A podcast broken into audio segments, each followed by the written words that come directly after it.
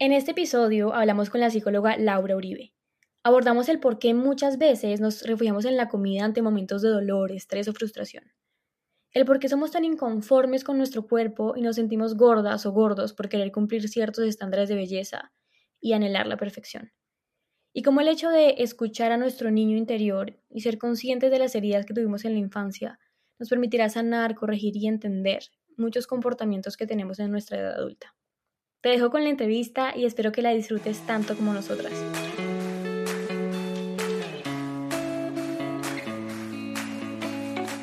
Te doy la bienvenida a Bocado Consciente Podcast, un espacio para nutrirnos desde el amor.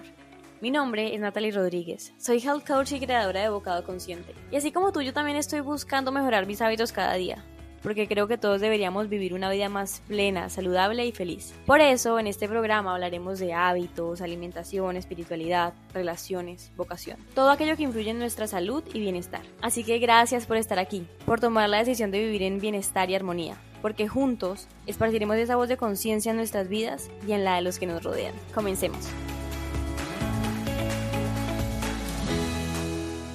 Bienvenida, Lau, a este primer episodio de entrevistas de Bocado Consciente Podcast. La verdad, veníamos todos estos episodios manejando monólogos, pero este es nuestro primer eh, formato de entrevista y yo encantadísima de tenerte aquí. ¿Cómo estás? Muy bien, Nati, muchísima, tan bonita por este espacio tan nutritivo, tan consciente de empezar como a, reconocer cómo podemos vincular estas dos áreas de, de la vida y del bienestar. Entonces, encantada también de estar aquí y encantada de poder participar en, este primer episodio de estos invitados que vas a tener de hoy en adelante. Vale, no, muchísimas gracias, Lau. Eh, tú como psicóloga has enfocado tu profesión al humanismo y a mí me encanta ese enfoque que, que le has dado porque ves al ser humano con un enfoque más amplio, como un todo. Y en Health Coaching también vemos cada caso desde una perspectiva más amplia, porque no es solamente ver los alimentos, sino que se ve el entorno, las emociones. Entonces, por ejemplo, no es solamente ver eh, un trastorno alimenticio como, como algo aislado, sino como un todo. Y así no atacamos solamente el síntoma, sino la raíz del problema. Y ahí es cuando las dos disciplinas, como la alimentación y la psicología, se complementan mucho. ¿Tú qué opinas de esto?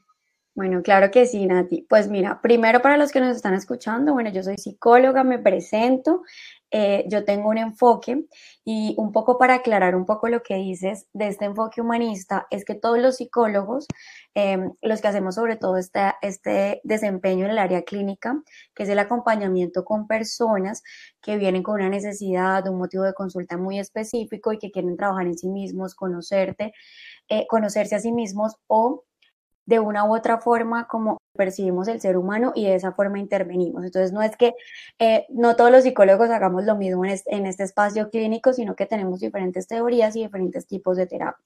Así como en todas las ramas, pues hay como diferentes eh, focos o especialidades o formas de abordar las mismas problemáticas. Entonces, claro que sí, mi enfoque percibe a este ser humano como un todo unificado, ¿sí?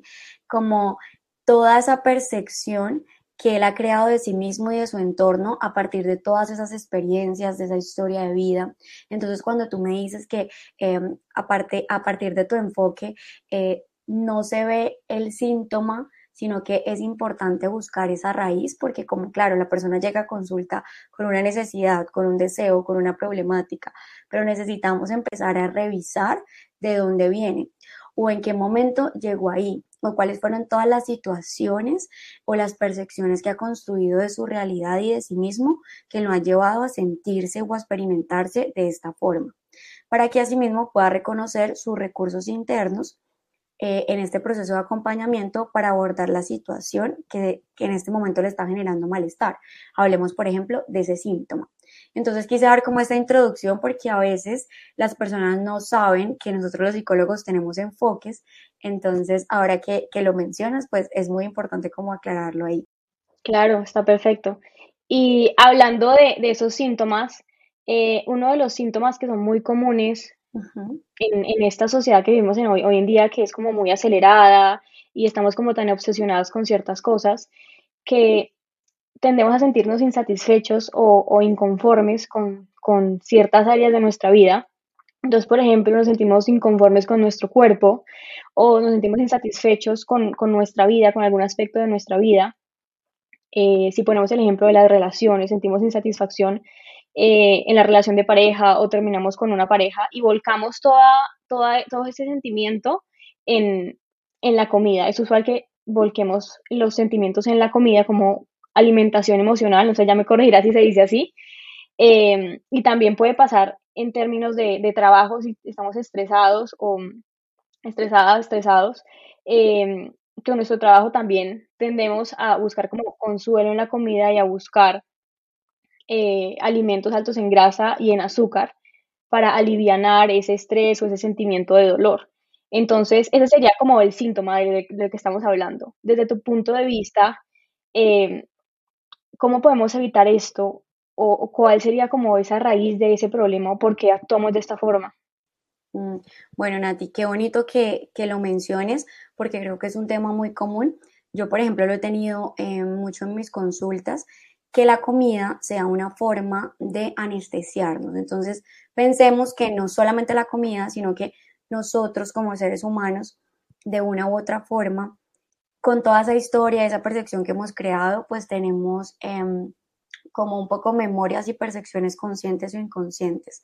Entonces, más allá de explicarlo de manera muy elaborada, es que nuestro sistema psíquico o emocional al igual que el sistema físico, tiene un sistema de defensa que cuando detecta que está en peligro, corre, huye, se esconde. Asimismo, nuestro sistema psíquico emocional a lo largo de todas nuestras experiencias y de todas nuestras etapas en el desarrollo, em, tuvo situaciones que no tenía la capacidad de comprender, ni de procesar, ni de elaborar, ni de darles lugar. Entonces buscó mecanismos de defensa eh, para afrontar esa situación que le generaba malestar y generalmente todas estas situaciones casi que inconclusas o estas formas eh, de yo anestesiarme o mm, eh, como protegerme o sentir un malestar y aliviarlo con algo, en este ejemplo la comida como tú, como tú lo dices, eh, se pudo generar mucho desde esa infancia, ¿cierto?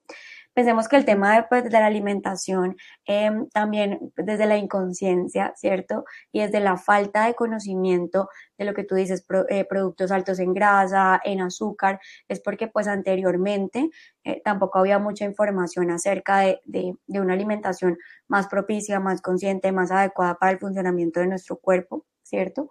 Entonces pensemos, por ejemplo, cuando éramos niños, generalmente cómo era esa alimentación, sobre todo en nuestra generación. O sea, los dulces siempre han sido como muy asociados a la infancia, ¿cierto? Entonces, pues sabemos todo lo que el azúcar genera en nuestro cuerpo, también unas sensaciones placenteras que pueden llevar a que la persona a nivel psicológico, como te decía, eh, haya podido eh, buscar ese refugio en la comida, lo aprendió también en, su propia eh, como entorno familiar, entonces como que sabes que el comer también es un espacio como para compartir, ¿sí? Pero cuando yo lo hago de manera mm, desmedida o lo hago para aliviar, o sea, o de manera inconsciente, es como una cosa es que yo me como un helado, pero una cosa es que yo me coma un paquete completo de chocolatinas ¿sí? Buscando como esa saciedad o lo que llamamos tanto es esta ansiedad emocional que se representa en la alimentación es cuando yo no me lleno con nada, es como que como, como y sigo con hambre y a veces estos antojos que no son como tengo antojo, o sea, tengo realmente hambre, sino como que tengo antojo de la torta, tengo antojo eh, de la empanada, tengo antojo de la hamburguesa y, son todas estas asociaciones que al final creamos pues a lo largo de nuestras experiencias, como te digo, depende de cada uno de los procesos, pero sí sobre todo en este caso puntual que lo tomas, fueron mecanismos de defensa. Así como de pronto un niño pudo eh, decir, bueno, mi mecanismo de defensa ante el contexto que yo vivo es aislarme, otra niña o otro niño pudo decir, mi mecanismo de defensa es comerme una chocolatina porque eso me hace sentir mejor. Entonces, crezco como con esta idea, ¿sí? Em, es un poco complejo el tema y no es que aplique para todos los casos, pero sí te entiendo como, como la idea. Claro, Sí, y ahorita ya que lo mencionas, el tema de las vivencias que vivimos, en, pues lo que vivimos en la infancia, vivencias en la infancia, valga la redundancia, eh, y aprovechando que estamos en el mes de octubre, que es el mes de los niños, me pareció relevante que habláramos un, poco más, abordamos un poco más el tema de, de la terapia al niño interior y de cómo esas vivencias que mencionabas anteriormente afectan el cómo nos percibimos hoy en día y, y por qué y entender el por qué nos comportamos de cierta forma. Entonces, digamos, ahí, acá, estamos hablando del comportamiento con la comida, eh, pero hay muchos otros comportamientos que influyen en, en, nuestra edad adulta y cómo ser conscientes de ello nos puede llevar a entender el por qué nos comportamos de cierta forma.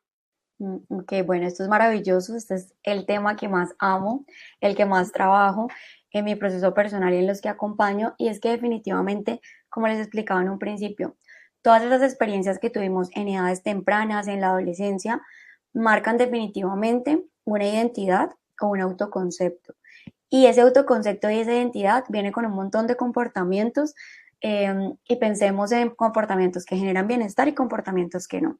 Más allá de buenos o malos, es que cada persona tiene esa brújula interna para poder medir qué comportamientos yo genero o yo tengo recurrentemente si me generan bienestar o me generan malestar. Eso cada uno como en un ejercicio de reflexión individual lo puede como decir de manera como muy clara y muy consciente.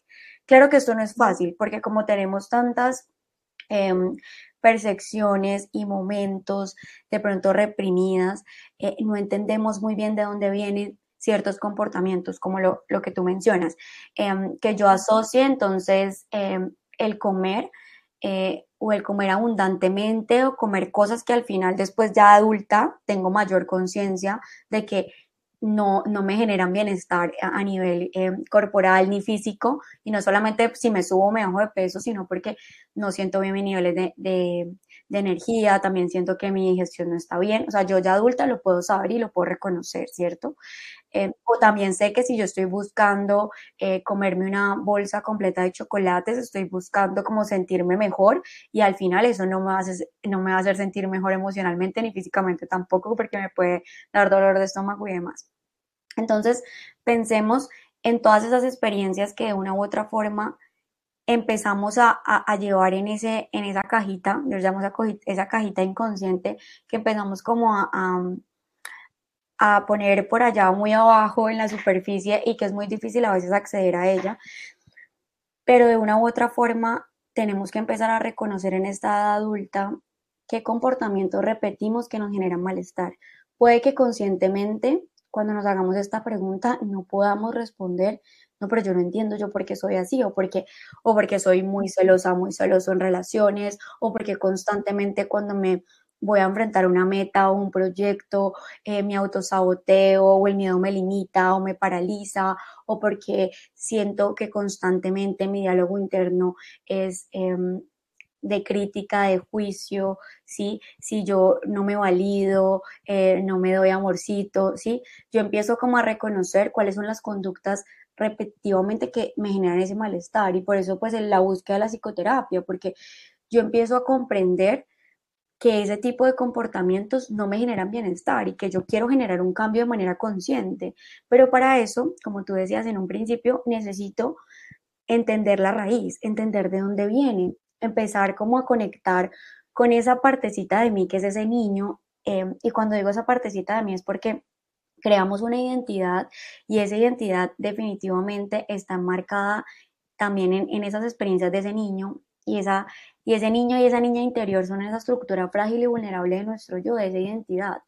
Y es donde tenemos que ir para acceder como a todas esas memorias que no pudimos, no pudimos significar en esa edad, que no podíamos comprender y que ahora el adulto pueda mirar esa historia, pueda mirar ese niño, cómo se sintió, qué mecanismos de defensa utilizó para precisamente poderle permitir eh, o poderle permitir entregarle tú en esta adulta eso que necesite para que deje de buscar alivio en la comida, para que deje de buscar esa dependencia emocional en relaciones de pareja, para que pueda abrazar esos miedos y esas limitaciones, para que pueda reconocer esas creencias que está cargando generación en generación, que definitivamente quiere cambiar, porque quiere ser el adulto que asume su vida, que asume sus resultados y que definitivamente quiere tener bienestar. Entonces, es muy bonito em, poderlo anclar desde estas dos perspectivas, ¿no? ti porque de lo que de lo que nos alimentamos y bueno, yo creo que esto aplica para lo que comemos, para lo que vemos, para de lo que nos nutrimos, tiene mucho que ver con cómo nos percibimos a nosotros mismos. Entonces, definitivamente es un tema, esta alimentación consciente va muchísimo más allá de, de de la era fitness, de no todo el mundo quiere ser fit, no, o sea, hay una profundidad y es pensar en ese bienestar, o sea, más que yo caber en una moda, es reconocer cómo me estoy relacionando conmigo mismo, conmigo, conmigo misma y de qué manera estoy teniendo conductas que sí me generan bienestar o realmente estoy teniendo conductas que constantemente me están generando malestar. Exacto, tienes toda la razón. Y a mí de verdad que me fascina este tema del niño interior. De hecho, te lo dije que, que todos deberíamos buscar esa búsqueda y hasta yo me sentí identificada con alguna de las heridas y por eso te dije que quería empezar mis sesiones de terapia porque es muy importante conectar con esa parte de ti que se sintió herida y, poder llegar a la raíz para poder entenderlo y, tener las herramientas para, pues, para combatir esos comportamientos que no quieres tener en tu vida. Entonces sí me parece supremamente importante vernos, como lo decías anteriormente, permitir vernos vulnerables, permitirnos ser niños de nuevo en ese espacio para, para llegar eh, a la raíz. Desde tu punto de vista, eh, cuál es el mecanismo o, cuál es el primer paso o la clave para poder conectarnos con ese niño interior. Bueno, eh, Nati, pues definitivamente, aunque todos los procesos son individuales y pues no todos vamos al mismo tiempo ni a los mismos ritmos, tenemos historias completamente distintas, pero yo diría que un primer paso general es hacer esa reflexión interna, ¿sí? O sea, tener un momento reflexivo de justamente preguntarme cómo me estoy sintiendo en este momento, hacer como una evaluación muy consciente y muy individual, eso no lo tienes que compartir con nadie, cómo me siento en cada una de las áreas de mi vida, cómo me siento en el autocuidado físico, cómo me siento a nivel de mis relaciones, cómo me siento a nivel de mi, mm, de mi proyecto de vida, de mi consecución de metas y objetivos, porque muchas personas viven como e, en ese descontento, pero es porque todo el tiempo se comparan, pero ni se han preguntado qué quieren, no es como que lo que te decía ahorita como el fitness, em, y preguntarme cómo me siento y ponerme como esa manita en el corazón de poderme decir, no me siento bien en esta área, pero más allá de entrar en un juicio, en una culpabilidad, em, como en una, en una falta conmigo mismo o conmigo mismo. Y pasa mucho que cuando nosotros estamos como viendo al mundo con ojos de niños, pero desde la parte que no ha sanado, ¿sí? Desde esa parte vulnerable nos sentimos víctimas todo el tiempo. Entonces, como no es porque mi mamá y mi papá, es porque yo no he tenido oportunidades, es porque me ha pasado, es porque cada vez que trato no, mm, no me sale o porque mis relaciones de pareja me pasa esto. Y es volver a decir, a decirle a esos niños que se sienten de esa manera, pero ya somos adultos pero podemos decidir, pero podemos ser responsables de nosotros y podemos dejar de mirar afuera y mirar hacia adentro, porque es ahí donde realmente podemos lograr esos cambios, ¿cierto? Entonces ahí me doy cuenta si en las áreas que yo quiero generar cambios necesito un acompañamiento. Entonces, qué bueno que tú lo digas, Nati. Tú que todo el tiempo estás en esta búsqueda, en este crecimiento personal, ¿sí? Buscando este bienestar, en lo que estás estudiando ahorita, eh, como en tu marca personal eh, y, esta marca de bocado consciente que tiene todo un sentido, un trasfondo eh, muy tuyo, muy auténtico, ¿sí? que quieres entregar al mundo, sientas también esta necesidad más allá de eh, revisar esa parte, esas partes vulnerables o esas heridas, es como, bueno, quiero generar un cambio, busco un acompañamiento de alguien que pueda ser objetivo, que sepa el tema, que me acompañe. No tiene tampoco que ser un psicólogo, yo realmente lo digo, eh, porque hay personas que también hacen procesos de coaching, les genera como muchísima, em, muchísimo bienestar o les hace mucho eco, depende. Y también, como te decía, tenemos tantos enfoques en la psicología que puede que tú hayas sido un psicólogo de un enfoque que no vaya contigo y eso no te conecte, pero puedes buscar otros enfoques que de pronto vayan más como con tu perspectiva, con tu forma de ver el mundo.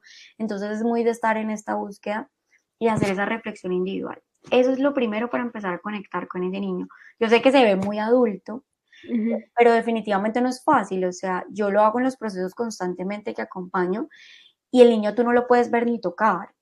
Necesitas un proceso como de reflexión y casi que llegar a la saturación que no debería ser así, pero nos pasa comúnmente, porque tampoco hemos podido como llegar a, a, darle ese lugar a la salud mental y al trabajo personal y al autoconocimiento que como yo digo, no tiene que ser solamente la psicología. Yo he hecho mucho proceso en psicoterapia a nivel personal y ha sido maravilloso para mí, pero yo también he tenido muchísimas otras herramientas, cursos, talleres, libros que me he leído que me han ayudado como a preguntarme, a cuestionarme y de eso se trata. Solo mientras yo me permita conectar con esas partes vulnerables, con ese reconocimiento de lo que todavía me cuesta, de los comportamientos que tengo, que quiero cambiar, es cuando yo me doy cuenta que necesito empezar un proceso de conexión con ese niño o esa niña interior. Exacto, tienes toda la razón y al final todos tenemos nuestros problemas eh, personales y, áreas de mejora y, y que mejor que pues irnos un poquito hacia atrás de cuáles fueron las, lo, que vivimos y que nos marcó para, para estar bien. Y, a la final, lo que decías ahorita, si, si somos marcas personales, si tenemos una marca y, y todo el tiempo estamos expuestos a las redes sociales y queremos entregar lo mejor de nosotros, pues emocionalmente y mentalmente, físicamente, todo tiene que estar alineado, tiene que estar bien, tiene que estar en equilibrio para poder dar tu 100. y, y, por eso te digo que me parece algo supremamente importante iniciar todos, iniciar eh, esa búsqueda del niño interior. Y si trasladamos todo este conocimiento del niño interior al tema de, de las inseguridades con nuestro cuerpo, porque eh, como mujeres, la mayoría de las mujeres, es algo como un denominador es que nos sentimos gordas y nos obsesionamos con el gimnasio, con las dietas, con contar calorías. Y a veces uno se pregunta, pero ¿por qué casi todas tenemos este mismo dolor de sentirnos gordas? Por más de que no estemos gordas, nos sentimos gordas. Y sí quería preguntarte cuál es tu punto de vista al respecto y, y si crees que es algún tema un poco más social. Ok, bueno, maravilloso que me pongas este tema porque más allá de encasillarlo solo en las heridas emocionales de la infancia, como tú las mencionas, que yo trabajo principalmente cinco, las cinco heridas del alma, es que hace poco eh, me leí un libro de una investigadora que aquí se los recomiendo, se llama Brené Brown, mm. es una investigadora que lleva casi 30 años estudiando la vulnerabilidad en los seres humanos a partir como de entrevistas, em, la autenticidad, eh, la resiliencia, la confianza, o sea, es una tesa y yo me leí un libro que se llama Los dones de la imperfección. Entonces, este tema que nos toca a nosotros como mujeres, cuando me dices a nivel social, nos toca tanto a hombres como a mujeres, pero creo que por la historia, y si pensamos ahora pues como en, las nuevas corrientes, el feminismo y toda esta lucha, mm, es que todos los seres humanos tenemos una necesidad, y esto es lo que dice la autora, de conexión y de amor, ¿sí? Entonces, eh, anclémoslo con la psicología, nosotros somos seres sociales, necesitamos la interacción, necesitamos em, crecer con otros, ¿sí?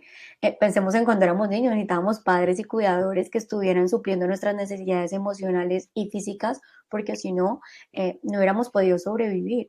Entonces necesitamos todo el tiempo de este acompañamiento, ¿sí? De esa conexión y de ese amor y de ese afecto, em, que sobre todo la base de la generación de estas heridas emocionales es la falta de reconocimiento del niño o la niña del amor incondicional. Te amo, pase lo que pase, hagas lo que hagas, seas como seas.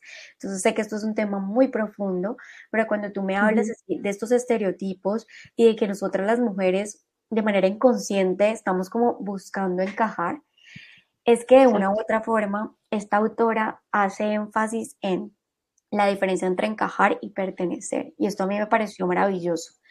Y es todos queremos pertenecer y hemos creído que pertenecer es encajar.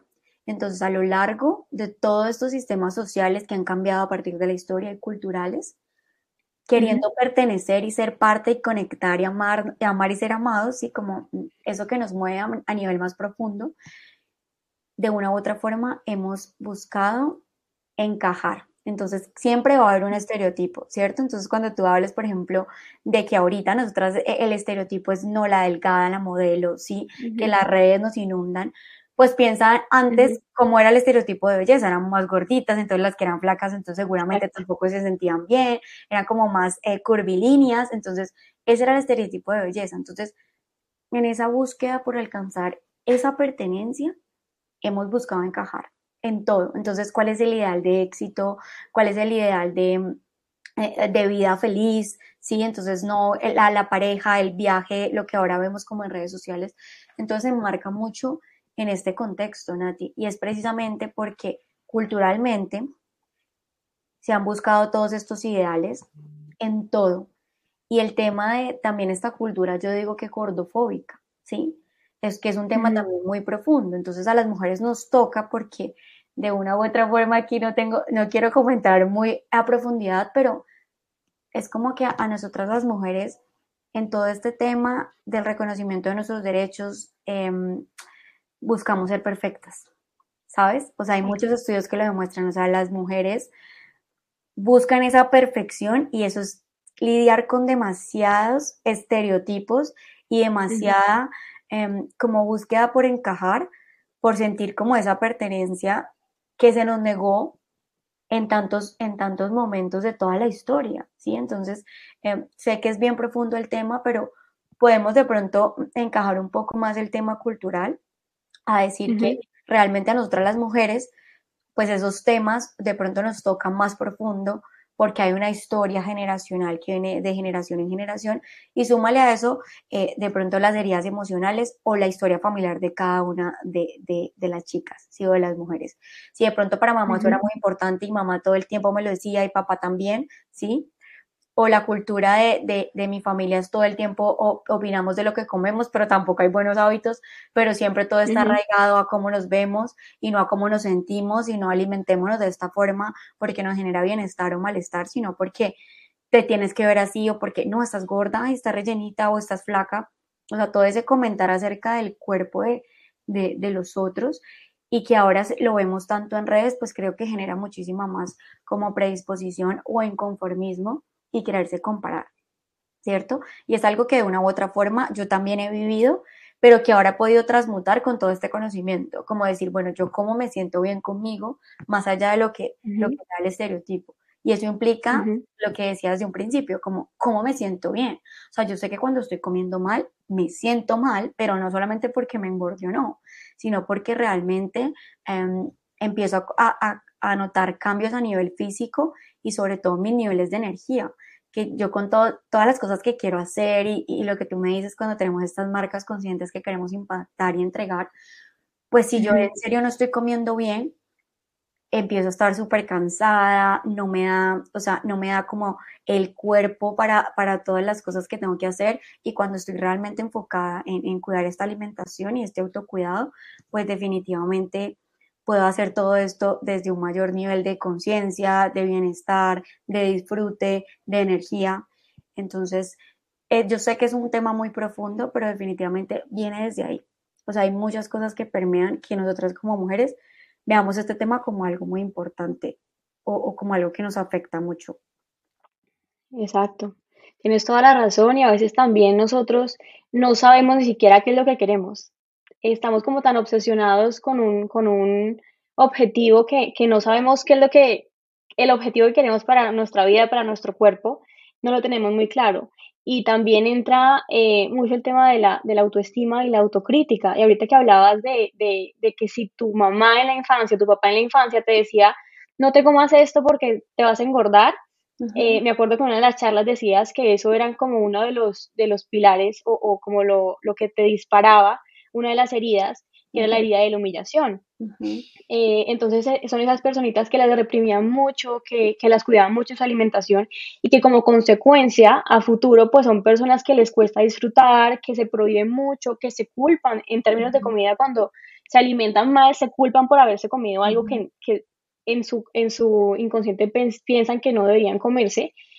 Y, y, yo me acuerdo mucho que cuando te escuché hablar de eso, yo, yo pensaba en la típica clienta de bocado consciente que prueba un postre y me dice, pero ¿estás segura que es saludable? Y yo sí, le mando la información de los, de los ingredientes y decía, no, es que no puede ser saludable, no puede ser, yo no me puedo comer esto. Pero es por esa creencia de que, de que para que sea saludable tiene que saber feo y para que, y, y, para que te cuide no lo puedes disfrutar.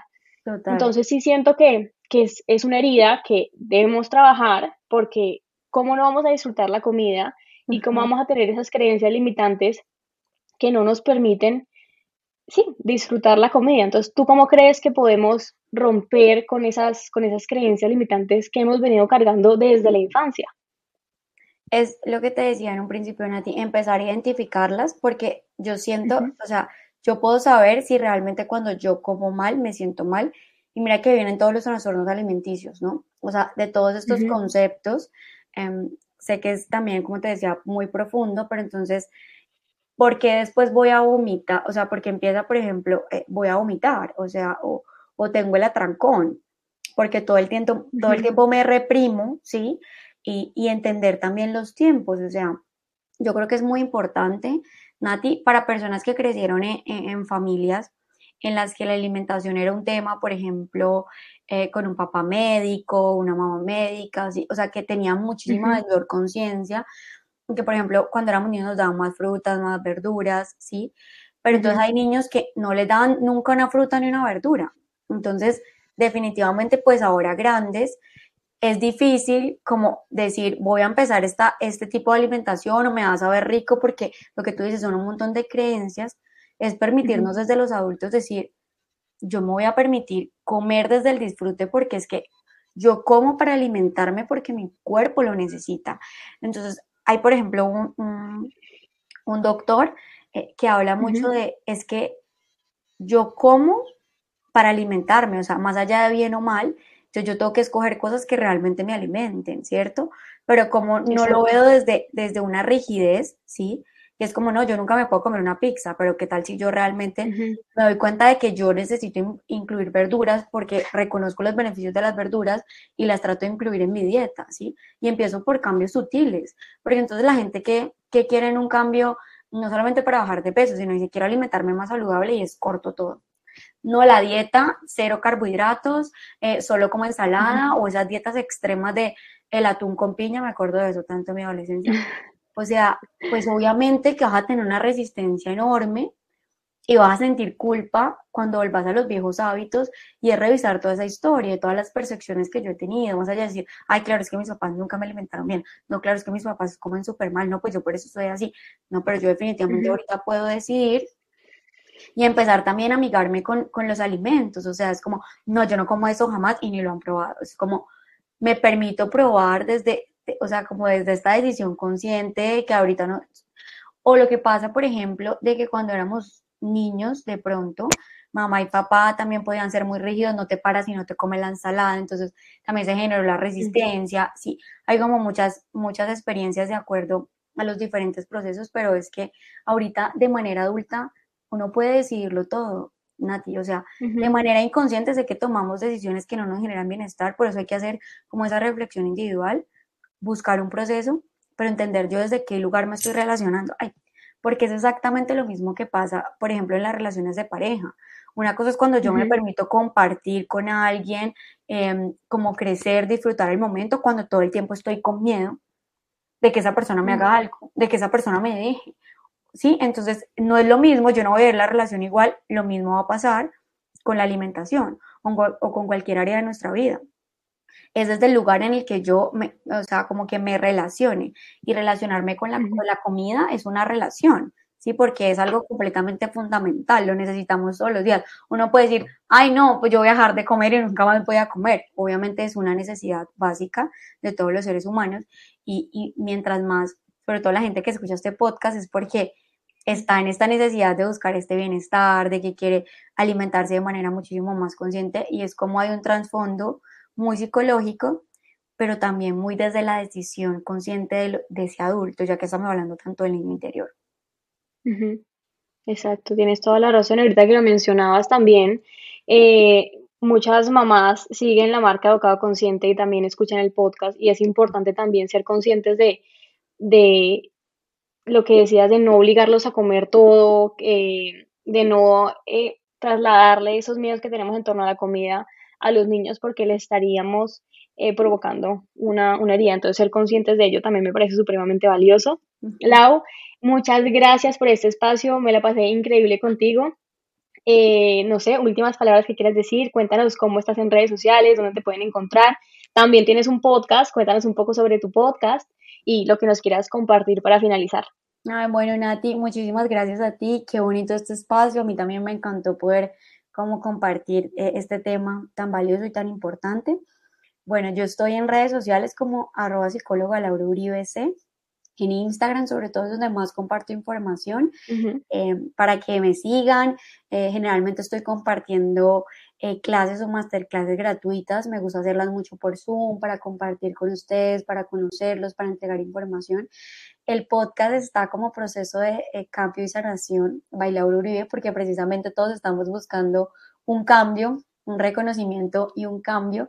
Y pues definitivamente con todo este tema de la sanación, pues la idea es poder llegar a ese reconocimiento de ese niño interior, integrar esos niños y empezar a ser esos adultos que se hacen cargo y generan esos cambios conscientes en su vida. Entonces tengo unos episodios enfocados a las heridas emocionales. En YouTube también tengo las masterclasses que he hecho gratuitas grabadas para que las puedan buscar. También estoy como psicóloga Laura Uribe. Entonces, muchísimas gracias. También si están interesados en terapias, ahí ya van a encontrar toda la información en mis redes sociales. Muchas, muchas gracias Nati, qué rico compartir este espacio. Próximamente también invitada en uno de los espacios que, yo comparta para que podamos seguir como nutriendo a, nuestras comunidades eh, de, todas, de todo este conocimiento que sé que es muy valioso y muy significativo para, para aportar. Te mando un abrazo enorme y gracias por este, este ratico. Muchas gracias, Lau. Yo encantada. Y ahorita que lo mencionas, el, las masterclasses de YouTube, también decirles que la masterclass de El Niño Interior la pueden encontrar en YouTube, que fue la que yo vi. Eh, y está increíble. La verdad es que ahí Lau explica súper, súper claro y súper completa la información por si quieren saber más sobre este tema. Y bueno, mi gente consciente, eh, nos vemos el próximo lunes con un nuevo episodio de Cada Consciente Podcast. Lau y yo les mandamos un beso enorme y les deseamos que tengan una semana llena de conciencia y amor.